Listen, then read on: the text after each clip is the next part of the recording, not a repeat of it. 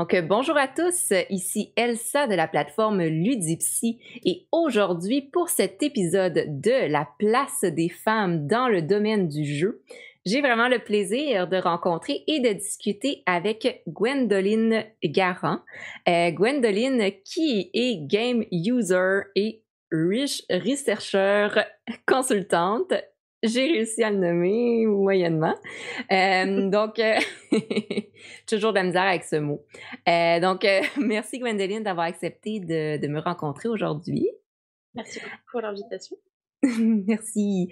Euh, donc, dans le fond, aujourd'hui, on va parler de, de, tout le travail justement que Gwendoline fait dans le domaine du jeu vidéo, de son implication, son engagement euh, sur euh, différents euh, médiums, sur différentes formes. Donc, ça va être très intéressant. Donc, pour commencer, peut-être, Gwendoline, nous parler un peu de ton profil de joueuse. Donc, comment est-ce que tu es tombée dans l'univers des jeux vidéo? Alors, j'ai eu la chance, quand j'étais petite, d'avoir un grand-père qui, qui, offrait de la technologie à son fils, donc à mon oncle. Et euh, quand je suis née, progressivement, enfin depuis que je suis née, j'ai eu le droit à récupérer les anciennes technologies. Euh, donc j'ai commencé avec euh, la vieille Commodore 64, j'ai eu des mmh. Atari, j'ai eu plein plein de vieilles choses comme ça. Euh, jusqu'à euh, avoir ensuite mes, mes, propres appareils, mes propres euh, jeux, ma propre Xbox, etc. Donc j'ai vraiment commencé très tôt. Ça a toujours fait partie des affaires qu'il y avait à la maison.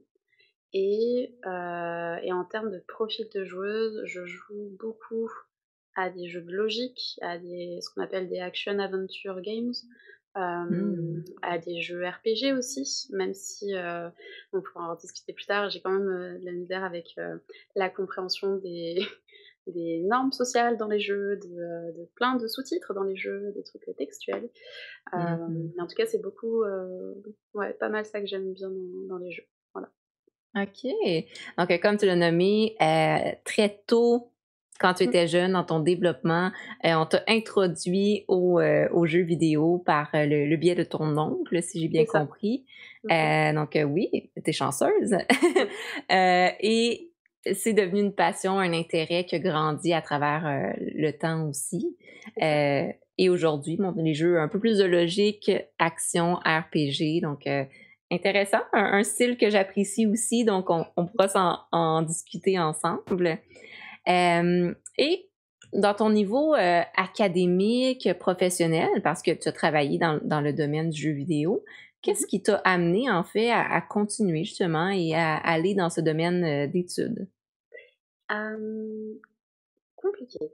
À la toute base, vraiment à la toute toute base, je comptais faire des études soit en théâtre, parce que justement j'ai de la famille qui travaillait dedans, soit en théologie, parce que je me posais des questions sur pourquoi est-ce que, comment est-ce qu'on arrivait encore à croire en des choses en, en 2000 et quelques. Alors, je voulais vraiment questionner le fonctionnement de tout ça. Et en fait, je me suis rendu compte que c'était plus de la psychologie et les fondements de questionnement que j'avais. Et finalement, il y a une personne dans mon entourage qui m'a dit Mais, mais Gwendoline, tu aimes les jeux vidéo, tu aimes bien faire du dessin, tu aimes te poser des questions. Pourquoi ne travaillerais-tu pas dans le jeu vidéo? Puis ça fait un peu un déclic. Alors du coup, j'ai fait OK. Et je suis rentrée justement dans une, dans une école euh, privée sur euh, Lyon, en France, qui, euh, qui faisait un parcours euh, orienté jeux vidéo et films d'animation. Et euh, j'ai fait mes études là-bas, puis j'ai travaillé ensuite dans le jeux vidéo, je suis partie faire du graphisme, beaucoup à l'étranger. Et j'ai repris les études, mais bien plus tard. J'ai repris un parcours justement en psychologie, en mmh. entier. Euh, j'ai terminé après avec des sciences d'éducation. Et euh, voilà, j'ai fait pas mal ça. ok, ok. Donc, euh, il y a différentes étapes à ton cheminement académique. Oui. Et là, j'en comprends que tu as euh, beaucoup voyagé à travers oui. ta, tes études ou ta profession. Euh. OK. Donc, euh, est-ce que, est-ce que tu es une passionnée de, de voyage et de culture aussi ou euh? Dans le fond, oui. Dans le sens aussi que ça me permet justement de questionner les gens, de mieux les comprendre, de comprendre les différences qu'il y a d'un point de vue ethniques et culturelles, sociales, ce genre de choses. Et aussi parce que c'est effectivement sympa de pouvoir voyager Mmh quand on a l'opportunité. Donc effectivement, oui, j'ai eu l'opportunité de voyager sur les 5 continents et c'est bien. OK, wow, génial. Et bon, j'imagine tu as beaucoup appris à travers ton voyage, à travers ta profession. Euh, et à un moment donné, tu t'es dit, ben, je vais retourner aux études euh, en Mmh. psychologie pour venir chercher ce, ce petit côté-là de, de réflexion euh, Oui, euh, qui manquait. qui manquait. Mh. Euh, OK. Et là, tu as terminé, dans le fond, le... Je sais pas si c'est la même chose en Europe. Est-ce que c'est un, un l'équivalent d'un baccalauréat, dans le fond, en psychologie? j'ai terminé mon baccalauréat en psychologie à l'UQAM justement, donc à Montréal. OK, oui, OK. Et, et ensuite j'ai fait la maîtrise, donc le master, en France. Et là, je l'ai Mm. fait en en en sciences de l'éducation. OK. C'est un petit peu de la psychologie, mais pas trop. Voilà. OK, OK, super. Donc, euh, oui, je, je connais bien l'UCAM. J'ai fait, mon baccalauréat aussi euh, à l'UCAM. Euh, peut-être qu'on était dans les mêmes années, je sais pas. C'était en? Heu, j'ai terminé, c'était en 2017-2018. Ah, non, c'était en 2013. Ah! J'ai refait la les les études plus tard. C'est vrai. OK. Euh, super. Et là, après ta maîtrise, ton master euh, en sciences de l'éducation, C'est ça. euh, tu t'es orienté au niveau professionnel vers quoi exactement? Alors c'est un peu plus compliqué parce que le le master, je l'ai terminé l'année dernière. OK. Donc, quand, j'ai terminé la licence, donc le le le baccalauréat. Donc, hem, je suis passée justement de, heu, d'artiste, donc ce qu'on appelle, heu, user interface, heu heu, design en général et heu, tout ce qui est, le dessin, le le 2D, heu, 2D art game, je pense qu'on dit comme ça, vite fait. Donc j'ai fait ça pendant 10 ans, puis progressivement, en fait, je me suis réorientée vraiment purement vers de de de la de l'UX design et puis même de la user research parce que, heu, dans mes toutes premières expériences, en fait, en tant qu'artiste, heu, finalement, on faisait déjà faire ce travail-là de recherche et heu, de questionnement sur l'utilisateur, mais on n'utilisait pas ce terme-là, ça ça n'existait pas vraiment encore, Hmm. c'était pas du tout démocratisé et mmh et donc je me suis retrouvée, par exemple, au Vietnam à, à devoir, gérer 12 commanditaires sur un même projet, à faire des tests utilisateurs pour savoir si le projet fonctionnait et était viable, à questionner, heu, toutes les tous les utilisateurs sur plein, plein, plein de choses et c'était pas du tout ce que j'avais prévu de faire en tant que que graphiste, en fait, Hmm. donc c'est aussi pour ça que ça m'a motivée à reprendre les études, c'est que, mmh, me manquait ces connaissances-là. Je les avais apprises sur le terrain, mais ça faisait pas sens, je savais pas vraiment pourquoi, heu, dans quel but. Je voyais que ça faisait des choses, mais le pourquoi du comment, je savais pas trop. Voilà. Donc là, maintenant là, maintenant, j'essaye de, hem, entre guillemets, «de me spécialiser», même si j'ai déjà fait avant que je l'ai fait aussi au travers de, heu, de ma maîtrise. Heu, hem, je me spécialise donc dans ce qu'on appelle la neurodiversité, Mmh. l'accessibilité cognitive. Donc vraiment, je m'intéresse à tout ce qui va être les troubles 10, à l'autisme, aux troubles du, je vais avoir un souci à le moi aussi là-dessus, heu, c'est ce qu'on appelle le TDA avec ou sans H, heu, trouble déficitaire de l'attention avec ou sans hyperactivité. J'ai toujours de la misère à le dire, Exactement. heu, parce que c'est beaucoup trop long et hem et donc ouais, je me spécialise beaucoup là-dessus et justement donc dans les jeux vidéo à ce qu'on appelle l'accessibilité cognitive qui regroupe Mhm. ça plus d'autres facettes, heu et je trouve que c'est quelque chose qu'on qu'on a encore très, très peu vu dans l'accessibilité, même si en fait c'est un peu partout et hem et j'aimerais bien justement, en tout cas en France, on se démocratise beaucoup là-dessus parce qu'il y a beaucoup à faire. Voilà. Je suis totalement d'accord avec toi. Donc, euh, oui, effectivement. Puis, c'est la première fois que j'entends ce terme-là, mais je trouve que ça sonne très bien, l'accessibilité cognitive. Mmh Euh, et là, j'en comprends, dans le fond. Tu me diras si j'ai bien compris, euh, mais que de voir comment euh, rendre les jeux plus adaptés pour justement permettre de, de- de faciliter l'interaction avec des personnes ayant différents, on appelle ça des troubles ou des, difficultés d'apprentissage ou des difficultés neurodéveloppementales. Je sais pas si c'est comme ça que. Ça, ça. Donc, est-ce que c'est de rendre le jeu plus accessible ou c'est dans le fond de, prendre, de rendre le jeu, euh, de permettre au jeu de travailler certaines habiletés que les personnes ayant ces difficultés-là euh, pourraient, dans le fond, bénéficier? Ça peut être les deux, ça dépend du projet. En l'état, il y a une partie effectivement pour les, ce qu'on va appeler les jeux AAA qui vont vraiment plus s'intéresser à comment rendre les jeux accessibles au grand public. Donc on va mmh. effectivement faire en sorte que, je parlais d'un autre type d'accessibilité, mais typiquement dans les plus communes, on peut avoir des filtres colorimétriques pour les daltoniens, pour les différentes formes de daltonisme. Donc c'est une forme d'accessibilité et va du coup faire la même chose pour le, tous les troubles cognitifs ou neurodéveloppementaux. Donc faire en sorte qu'il y ait moins de surcharge cognitive à l'écran, faire en sorte qu'il y ait moins de surcharge sensorielle tout court, qu'il n'y ait pas plein de trucs qui papillonnent dans tous les sens. Ça peut être une des choses à faire. Euh, ça peut être euh, sur plein plein d'autres facettes, le son, sur euh, les habiletés motrices et cognitives, parce que c'est souvent en lien, on l'oublie souvent, mais en fait c'est indispensable. Mmh. Mais ça peut effectivement être plutôt vers des plus petits studios ou des studios qui vont s'orienter effectivement vers ce qu'on appelle du service game, à développer des habiletés auprès de personnes qui auraient des difficultés préexistantes, souvent à destination des enfants pour mmh. qu'ils puissent compenser ou trouver une façon de faire autrement ou d'améliorer des habiletés déjà existantes. Oui. Ok, wow, ok, super intéressant. Il y a une partie de mon côté en tant que psychologue clinicienne qui vraiment est intéressée par ça, justement, trouver des outils à travers les jeux qui intègrent justement cette conscience-là ou même qui veulent qui ont intégré dans leur conception et leur mécanique de jeu euh, des outils pour permettre le développement de ces habiletés-là. C'est Que ce soit l'apprentissage des habiletés sociales ou des habiletés communicationnelles, ou que ce soit même euh, de travailler la capacité de focus, d'attention euh, pour les personnes ayant un trouble du, déficit de l'attention, du déficit de l'attention, avec ou sans hyperactivité. TDA, TDAH en abréviation. Euh, ou même des jeunes qui ont des troubles d'apprentissage, justement, qui pourraient, euh, exemple, la dysphasie, difficulté à prononcer certains mots, qui pourraient être facilités à travers le jeu vidéo. Donc, euh, c'est super intéressant. Euh, OK, et j'apprends plein de choses. Donc, de voir qu'il y a des personnes aussi qui font de la recherche spécifiquement là-dessus et j'imagine le rôle de consultante c'est euh, de, dans le fond, d'aller dans les entreprises puis de sensibiliser par rapport à ça puis d'amener un peu d'éducation. Oui, c'est ça. Et là, ça se fait beaucoup justement par du travail par du travail associatif, euh, parce que les entreprises n'ont pas ont encore la, porte close à ces idées-là.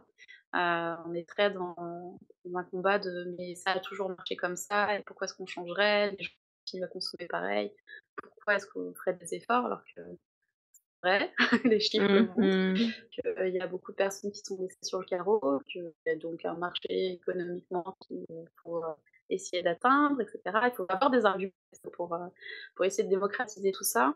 Et effectivement, attend aussi des, mmh, des grands acteurs, donc justement du triple A, en général, de faire ces avancées pour que la marche se fasse pour tous les autres Donc c'est, mmh, une des actrices, parce que je suis pas euh, non plus euh, euh, la personne de l'année qui va être dans les super magazines, tout ça, mais je suis une des actrices qui essaye de faire changer un peu les choses et qui, qui essaye d'avoir une présence, de faire venir d'autres personnes aussi.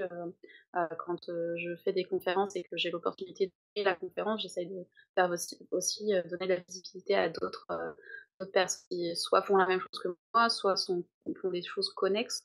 Euh, mmh pour qu'on puisse justement avoir une ouverture de, sur le dialogue de tout ça. C'est important. Mmh. Effectivement. Parce que plus que de gens s'impliquent sur la thématique, plus que de gens en discutent ensemble, euh, oui, il y a l'aspect de visibilité, mais aussi l'aspect de on accorde de l'importance à ce sujet-là. Plus mmh qu'un sujet est important, plus que les gens investissent pour faire de la recherche et plus que ça prend de l'espace et que c'est mis en pratique. Là. OK et dans le fond, bon, ça c'est ton cheminement académique et, professionnel. Et tu le nommes bien, tu vas dans certaines entreprises, certaines compagnies, autant AAA que des compagnies un peu plus qui commencent, qui débutent, pour vraiment les conseiller, les guider dans l'implémentation de ces, ces, ces outils-là, ces thématiques-là. et de ton côté, qu'est-ce qui t'a intéressé à, travailler vraiment sur la, neurodiversité? parce que je suis concernée moi-même. J'en ai déjà parlé dans des conférences, donc c'est pas quelque chose de secret, je suis autiste. Et ça a été diagnostiqué sur le tard, c'était un peu évident pour beaucoup de personnes autour de moi, dont ma maman qui travaille justement avec des enfants en situation de handicap et de l'autisme. Je pense que être très compliqué pour l'accès au diagnostic et, et, tout ce qui va encadrer ce qu'on appelle les soins, des soins comme à l'hôpital. Mmh donc ça a été, c'est quelque chose qui pour moi me tient à cœur de valoriser cette communauté parce qu'il y a beaucoup de, de comment dire, de préconceptions, de stéréotypes qui sont encore associés, qui sont à déconstruire, euh, beaucoup de choses à faire comprendre donc. Mmh. On a beaucoup de choses à apporter tout court. Et donc pour moi, c'est quelque chose qui, qui, qui, est très important. Et et si j'en viens à faire ça, c'est pas juste pour moi, c'est pour la communauté, pour d'autres personnes, et parce que c'est un intérêt concret de s'intéresser justement à l'accessibilité cognitive, parce que euh, typiquement, il y a des, des, jeux, dont le RPG par exemple, euh, j'adore y jouer, mais il y en a certains, il y a certains titres, je ne peux pas y jouer parce que je ne comprends pas ce qui est à l'écran. Euh, c'est un exemple que j'utilise en, en, conférence ou même en formation où j'explique que s'il n'y a pas, par exemple, euh, ce que je vais appeler une couleur émotionnelle, typiquement des pictogrammes ou, une petite image pour illustrer euh, si le, le, texte que je vais sélectionner va être positif, négatif, euh, interrogatif, etc., bah, je ne saurais pas ce que je vais choisir. Et souvent, mmh. je me retrouve à faire l'inverse de ce que je pensais que j'allais faire. Donc c'est très frustrant. En tant qu'expérience de jeu, c'est pas une bonne chose. Et au fur et à mesure que j'avance dans le jeu et que je me retrouve à faire des mauvais choix, bah, la seule chose que j'ai envie de faire à la fin, c'est de rage quit. Mmh c'est pas génial. Donc, c'est une chose que j'aimerais pouvoir changer dans les jeux. Euh, mais c'est qu'une chose infime parmi une, enfin, une, millionième, je sais pas comment ça se dit. moi, je suis dyscalculique. Euh, beaucoup, une infinité de choses à changer. Voilà. oui, il y en a beaucoup. beaucoup. OK. Et, et là, c'est très intéressant parce que ça part d'une expérience personnelle que toi, mm.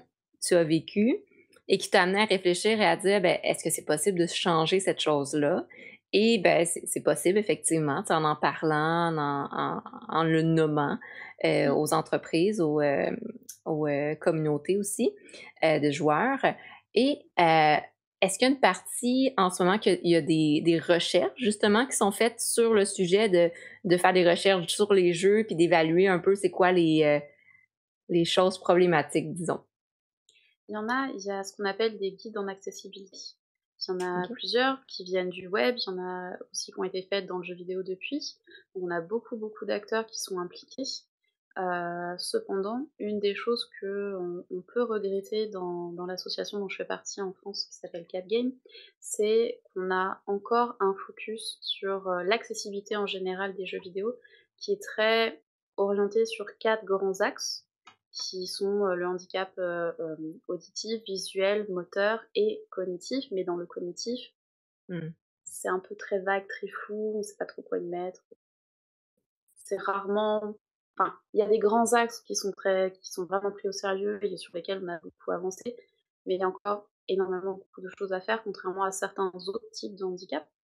Et donc, on essaie de un petit peu ce modèle-là, en, tout cas par l'association, et de s'inspirer d'autres modèles euh, qui sont peut-être moins connus, qui travaillent moins sur les difficultés, mais plus sur les habilités, pour justement renforcer ce qui marche déjà bien, euh, plutôt que de s'apitoyer sur ce qui va pas. Mais c'est mmh. quelque chose qui, dans l'ensemble de, du domaine de l'accessibilité, des grands acteurs et de leur discours, n'est pas forcément à la norme. Donc on est un peu minoritaire là-dessus. Mais sinon, oui, il y, y a, beaucoup de choses qui existent déjà, oui, effectivement. Mmh, mmh. Ok. il y, a de la recherche. yes, c'est un bon début. Et là, j'en comprends, comme tu le nommes, l'aspect cognitif, c'est très, très, très large, c'est vague. Euh, je sais qu'il y a beaucoup de recherches dans, en neuropsy, par exemple, neuropsychologie en, en jeux vidéo, qui est sur l'Alzheimer et les pertes de Oui. mémoire. Euh, par contre, encore là, je sais que dernièrement, il y a un jeu qui est sorti euh, par une équipe de, de neuropsychologues et chercheurs aussi euh, pour intervenir et travailler sur le TDAH. Je pense que ça s'appelle euh, intra, euh, Intervox. Inter... cas, je- J'ai vu passer, oui. Je saurais pas le dire non plus, mais je l'ai vu passer, oui. il y en existe un, il- ça commence par Oui. un quelque chose. Oui. Euh, par contre, il y a encore très peu de jeux euh, où vraiment il y a un- il y a un budget mis en place pour travailler sur des, euh, des diffi- Oui. difficultés cognitives autres que l'Alzheimer, les, les troubles de mémoire. Donc, euh, euh, Bah, on sait pas trop comment le par quel bout le prendre en fait, ce, ce genre de choses. Et, pareil, euh, quand euh, je reprends l'exemple de l'autisme, parce que c'est un truc que j'ai approfondi dans mes, études, mais hum, pour l'autisme, il y a par exemple sur Steam, il y a genre quatre jeux qui existent, euh, qui sont très petits budget, c'est des indépendants ou des personnes toutes seules qui les ont faits. Et c'est souvent des jeux sur de la stimulation sensorielle, ou alors c'est des jeux qui proposent un, une expérience de vie, comme si on se mettait dans les chaussures de quelqu'un d'autre, mais c'est totalement imparfait parce que c'est déjà orienté, on l'expérimente pas vraiment, il y a beaucoup de choses Mhm. qui sont imparfaites donc. Euh, et effectivement, on sait, on sait pas par quel bout le prendre, qu'est-ce qu'on est censé représenter, est-ce qu'on représente euh, justement ce que je disais tout à l'heure, euh, le, le côté déficitaire, ou est-ce qu'on essaye de mettre en avant les capacités, est-ce que c'est des personnages jouables? Souvent pas. Il y a plein plein de Mhm. choses qui sont, qui sont à prendre en considération et, et ça a l'air pour l'instant, je pense, pour le pour l'industrie d'être trop gros comme morceau pour savoir quoi en faire. Mm. Hmm. Donc, euh, ça, ça, ça, ça paraît trop vague et immense, Oui. donc les gens ont peur et disent Oh, oh, on, on va aller dans d'autres sphères Autre beaucoup chose, plus oui. euh, Mhm. concrètes et plus petites. OK. Et là, le travail. et, et là, le travail un peu des consultants ou des gens qui sont impliqués dans ce domaine-là aussi, euh, ben, c'est de, de venir dire ben, telle, telle partie aussi est importante, puis il y a telle chose qui peut être mise en place de telle manière. euh, À travers mes expériences personnelles ou un peu de recherche, ça a été démontré que ça, ça fonctionne. Donc voilà, je donne ça, maintenant, intégrez-le le mieux possible. De la même façon aussi, en, en user research, euh, en général, quand on fait des tests utilisateurs, mettons que euh, un test revienne et qu'il n'y ait rien qui aille, euh, il faut quand même pouvoir être euh, la personne qui va proposer des solutions alternatives en disant bah là par exemple ça ne marche pas, mais dans tel jeu ça marche, peut-être qu'on pourrait s'inspirer de ça, le faire de cette façon. C'est juste un travail d'accommodation euh, global en fait, euh, c'est pas c'est Mhm. compliqué. Mais il faut le faire, c'est. Exactement. Il faut que des gens le fassent. Oui. Euh, et, et justement, dans, dans ce travail, qu- qu'est-ce que tu sens que euh, qui, est un peu euh, le défi ou le ou les défis? Mmh, il y en a plusieurs, je dirais. Je pense qu'il y a, comme je disais tout à l'heure, il y a il y a besoin que les grosses entreprises montrent le chemin pour que, le reste suive. Néanmoins, pour que ces entreprises, déjà les grosses entreprises, puissent arriver à faire un changement, il faut que des acteurs, des personnes directement concernées puissent prendre la parole et devenir un peu expertes, heu, de leur, heu, domaine. Néanmoins, ça c'est très compliqué de la part d'une personne qui est euh, donc en situation de handicap parce que Mm. on a tendance à les mettre en ce qu'on appelle en situation de double peine où elles ont déjà leur handicap à affronter, entre guillemets, c'est pas forcément à affronter, c'est pas, le, le mot le plus judicieux, mais j'en ai pas d'autres à disposition dans ma tête. Euh, donc elles ont déjà ça au quotidien à vivre et elles doivent en plus fournir des efforts pour accéder à une industrie qui est très compliquée. Donc il y a vraiment il y a vraiment ça comme difficulté, donc il faut arriver à souder les coudes, à, à rencontrer d'autres gens, à parler autour de soi, etc. Donc c'est un premier gros travail à faire. Et, euh, et donc c'est beaucoup de politique, il faut, faut s'en rendre compte. Et ensuite, euh, il y a le côté un peu pernicieux euh, de, de cet effet de on va essayer de changer les choses et de juste faire justement de la politique et de ne pas faire Mm. frustrant. Et c'est Mmh. aussi ce qu'on retrouve dans le travail de consultant, c'est que on nous fait intervenir, on nous fait constater, on va dire, les dégâts, mais après, c'est au bon vouloir de la personne de euh, faire intervenir le plombier pour corriger le dégât des eaux ou pas. Euh, elle peut faire venir ses cols, son truc, et ce sera pas forcément fait correctement. Et nous, on aura juste dit que oui, effectivement, un dégât des eaux, faites-en ce que vous voulez. Voilà. Ah, On pas intervenir plus. Donc, euh, c'est vraiment cette dualité entre le travail militant et de prendre de la, de la place, justement, et de euh, faire partager ce discours. Donc, c'est beaucoup, beaucoup de travail.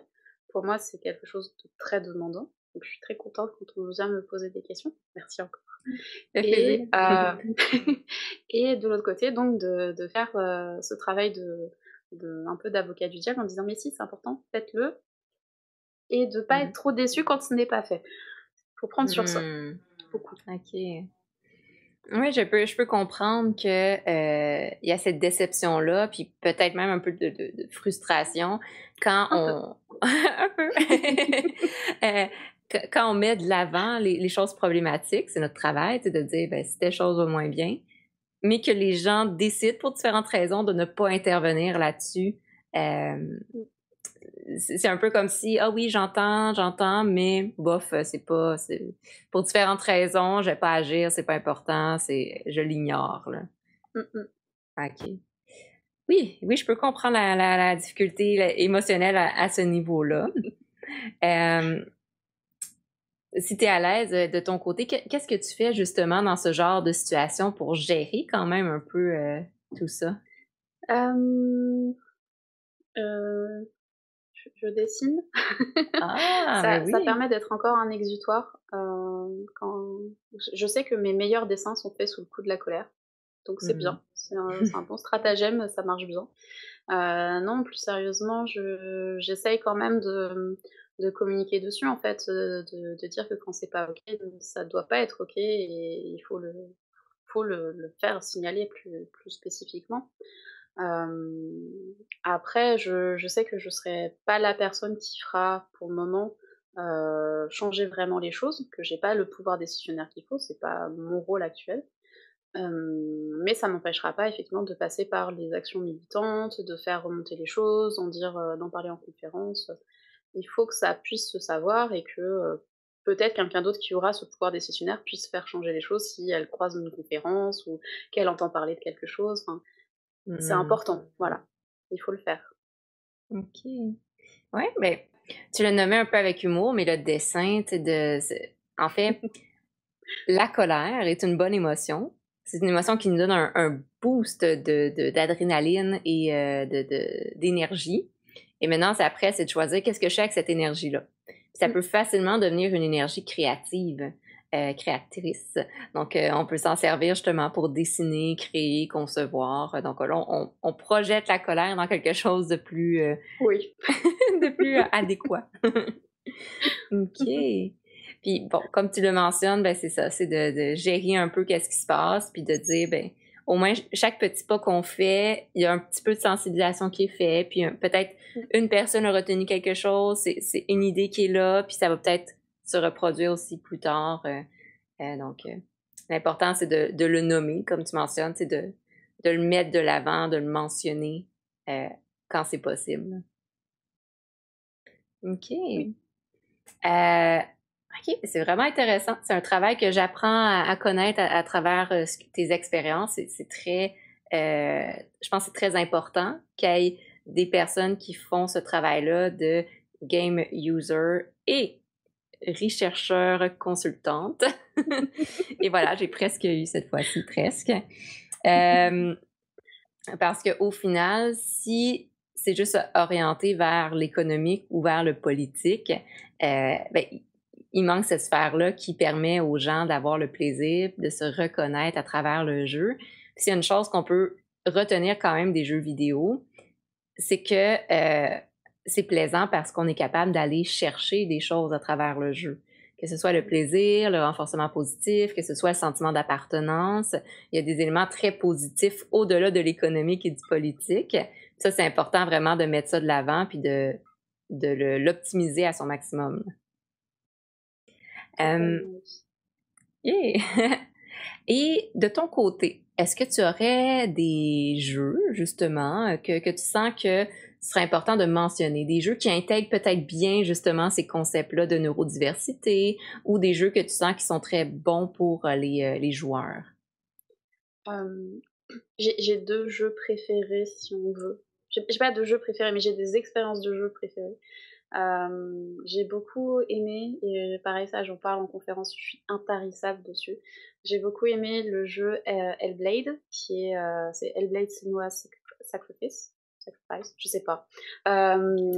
voilà, c'est un jeu qui parle de, je vais résumer très simplement, de psychose, d'un point de vue général, et qui mmh. en fait a été créé avec des chercheurs, euh, et des personnes qui sont euh, concernées directement par, euh, par ces troubles en santé mentale, mentaux, je ne sais plus non plus, je perds mon français, et qui du coup retranscrit vraiment bien le, toute la partie de, je sais pas comment on dit, d'auto-d'évaluation, enfin d'entendre des pensées négatives, des interjections, etc., de façon relativement soutenue, continue c'est assez dur à entendre, donc c'est mmh une bonne représentation.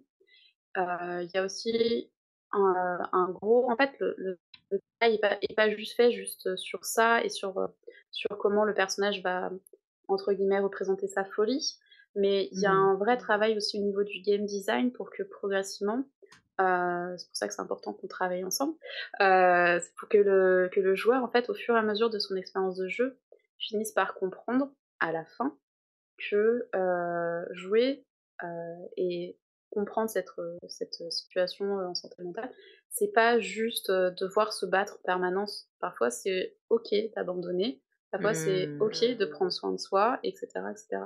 Et ça, c'est quelque chose qui est extrêmement important qu'on ne voit jamais dans les jeux, parce que dès qu'on voit un ennemi, quand bien même on ne sait même pas encore que c'est un ennemi, il faut aller le taper. C'est le, thématique qu'on a développé par rapport à ça. Et en fait, on n'a pas forcément besoin de le faire. Donc ça, c'est une bonne chose. Il y a aussi les jeux de euh, Game Company. Euh, c'est le jeu du... Euh, alors je sais pas si son titre exact c'est Chercheur. c'est Genova Chen qui a, qui a écrit entre autres sur le flow, qui a, qui a fait, qui a fait le, jeu Flower, qui a fait Journée. Oui, oui. Et en fait, il a une réflexion par le design qui euh, qui, qui, se teinte beaucoup de psychologie et qui travaille sur euh, les connexions sociales humaines entre les gens. Enfin, c'est ah oui. ce écrit euh, son message de, de, Marc, mais il a une vraie réflexion là-dessus en fait sur euh, comment est-ce qu'on peut partager un sentiment de solitude et donc rappeler aux gens à quel point c'est important de connecter et d'échanger sur beaucoup de choses. Donc ça c'est juste waouh, pareil, pas beaucoup de jeux le font, quand bien disent sociaux, euh, sociaux, les compagnies, parce que euh, ils ont un chat ou euh, une fonction où on peut rencontrer des gens, des gens en jeu. Enfin, c'est pas ça la mmh connexion, pas exactement. donc ça, c'est cool. Et un autre jeu sur lequel je suis intéressée, j'ai écrit plein des trucs à la fac dessus, c'est Her Story. C'est un jeu de Sam Barlow, si j'écorche pas le nom. Euh, là, c'est un peu plus compliqué. Euh, pareil, c'est un, game designer qui réfléchit à plein de niveaux différents euh, sur comment construire une histoire, comment on peut la comprendre, de quelle façon, comment est-ce qu'on peut mélanger plein de trucs à l'intérieur. Et quand on mélange tout, et ben, ça fait des choses extraordinaires. et du coup, c'est un jeu qui est une enquête policière déconstruite où on doit mmh. remettre les pièces du puzzle un peu comme on peut, comme on veut, comme on comprend. Donc ça joue beaucoup sur les biais. Euh, et on peut se dire, ça y est, on a tout compris, on n'a rien compris, on abandonne le jeu tout pareil. Et en fait, à l'intérieur, quand on arrive vraiment à faire, nous, en tant que joueurs ou en tant que chercheurs, ce travail de déconstruction et de reconstruction, euh, et ben on peut en comprendre beaucoup sur euh, les comptes, parce que ça utilise les comptes, le compte de réponse, ça parle beaucoup de, si on s'intéresse à la, psychanalyse, c'est quoi? C'est le délire à deux, quand la folie à deux, quand on, a, partage une, une folie en fait, une, une mmh des, des, idées communes sur quelque chose complètement abstrait. il y a il y a potentiellement, le, on peut comprendre l'histoire d'un point de vue où ce sont effectivement deux sœurs jumelles qui ont été séparées à la naissance et qui en fait se remettent ensemble et usurpent l'une après l'autre l'identité de la même personne.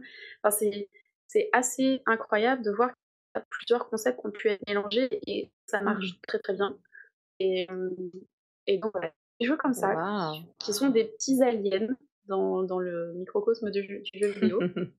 Ils font des choses qui sont très, très belles et ça vaut le coup justement de s'intéresser sur comment ça a été fait, enfin par qui, avec quelles personnes et de voir que, heu, bah, il y a il y a de la recherche en fait. Il y a il y a des gens comme moi qui se posent des questions. Voilà. Effectivement, c'est ça, OK, c'est vraiment intéressant. Heu, le le dernier jeu, c'est quoi? J'ai pas entendu le Her 1er mot. Her. Story. Mmh. Oh! OK. Son Wow! histoire. Ouais. OK. Hellblade, ça me disait quelque chose. J'ai dû le voir, mais j'ai pas joué. Flowers, The Journey, Sky, heu, Mmh mes coups de cœur. Je les adore ces jeux-là.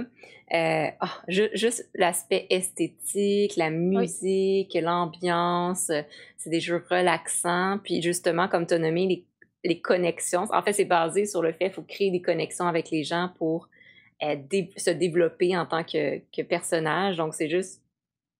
Représentatif de la vie, des relations humaines. Donc c'est très magnifique. Puis les les les symboles aussi de communication qui démontrent qu'il y a communication verbale et non verbale. Donc ça aussi, je Mmh. trouve ça très intéressant dans ce dans ces cette série de jeux. Heu, Her Story, je ne connais pas, mais aller voir, heu, sur, heu, Steam, j'imagine Oui. Heu, génial, j'adore ça découvrir des nouveaux jeux à analyser et et à, heu, vivre comme expérience de de joueuse aussi. Heu, ben merci pour ce partage vraiment intéressant. Heu, en tout cas, la description des jeux m'ont attirée. Donc tu les as très bien, heu, définis comme jeux. Hem et de ton côté, est-ce que tu as des projets futurs justement, autant en tant que joueuse qu'en tant que, game user ou consultante? De mon côté, d'un point de vue professionnel, c'est un peu plus simple. J'ai des choses à écrire. J'ai plein de choses à écrire. Je dois justement faire des enfin, soumettre prochainement mes articles, heu, concernant mon mémoire pour publier les résultats, parce qu'il est rendu confidentiel, donc heu, je peux pas en parler beaucoup. Mmh. Hem, il y a y a de ça. J'essaye de faire justement un peu plus de parce que je je vois que c'est recherché, demandé, donc quand j'ai fait des conférences, souvent on vient ensuite me demander si j'ai écrit des choses, relatives à ça un peu plus en détail. Donc je pense effectivement que je je vais devoir écrire, des espèces de des, livres blancs, un peu, un peu courts, un peu, descriptifs, mais pas trop, informatifs beaucoup, sur, Mmh. par exemple la neurodiversité au travail, parce que j'ai j'ai entre autres pu faire une conférence là-dessus pour, parler de tout ça, à Ubisoft. J'ai pu des choses un peu plus orientées sur, les processus de, de user research en général, parce que c'est effectivement très le flou. Il y a pas de Mmh. formation directe pour faire ça pour le moment, donc heu, c'est c'est un peu compliqué pour beaucoup de comprendre ce que c'est et je pense qu'il y a Mmh. effectivement besoin de démocratiser ça correctement. Donc je vais essayer de contribuer de à mon niveau là-dessus.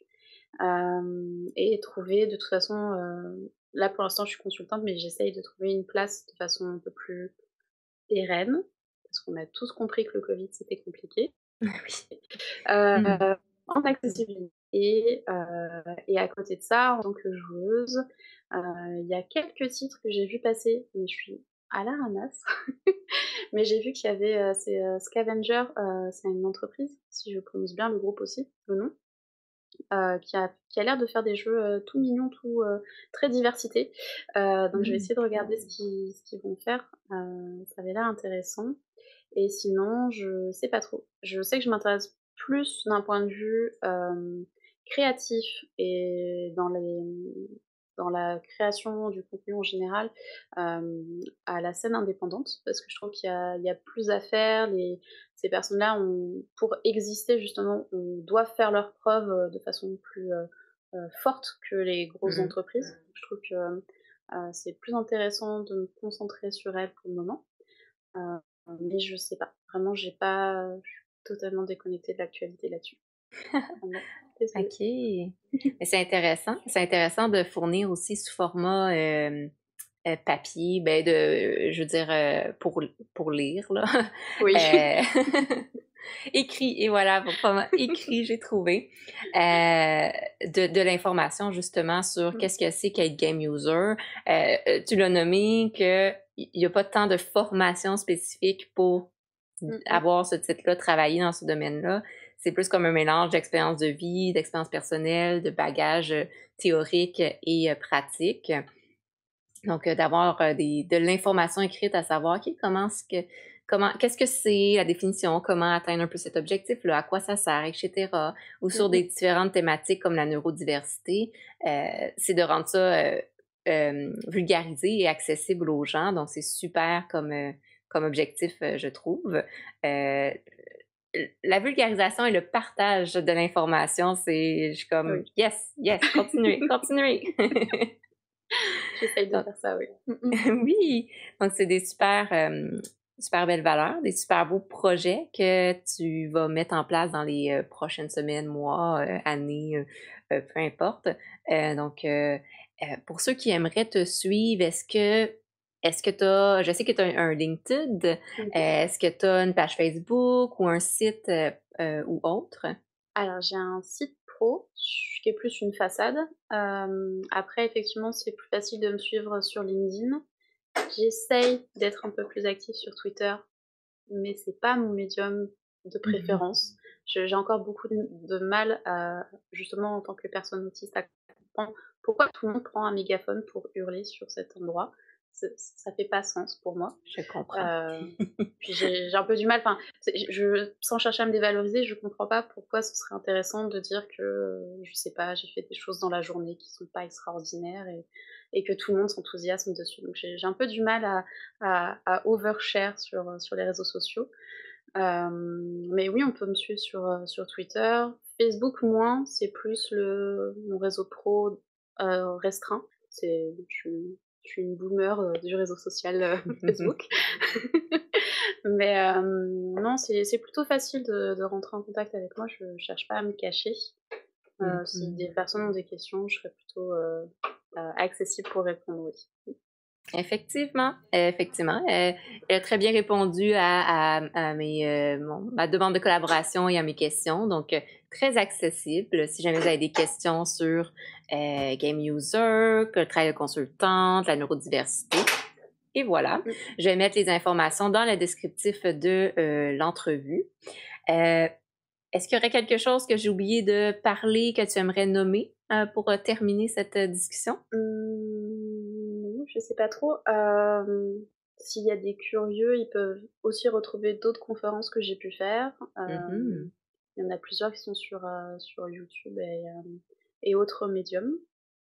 Après, euh, non, je sais pas, c'était bien. Merci. super, super. Euh, donc, euh, donc je vais mettre aussi les liens vers les vidéos que je trouve sur YouTube.